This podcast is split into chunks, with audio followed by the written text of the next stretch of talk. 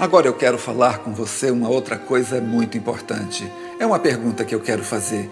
Quem é que vai governar a sua vida? É você que tem governado a sua vida ou são as outras pessoas que governam a sua vida? Você faz realmente aquilo que você deseja ou você é um escravo para fazer tudo aquilo que os outros desejam? Quem é que tem direito de governar a sua vida? Tem que ser alguém que te ama muito e que tenha capacidade para governar a vida.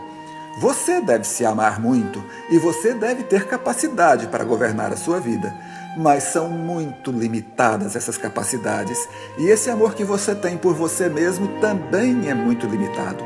Eu quero lhe fazer uma proposta. Entregue a sua vida para ser governada por uma pessoa que te ama muito mais do que você mesmo e que tem poder e sabedoria e capacidade para te governar muito mais do que você mesmo tem para governar a si. Então confie a sua vida a Jesus, seja dele, diga a ele: Senhor, a minha vida é tua, para que você a governe. Eu aceito o que você fizer por mim. Eu quero que você me conduza. Eu aceito a sua sabedoria. Eu aceito o teu destino para minha vida. Porque saiba de uma coisa: o destino de Deus para sua vida é um destino de vitória, é um destino de vida eterna, de felicidades perpétuas entregue a tua vida a Jesus, confia nele e diga: Estou salvo. Amém.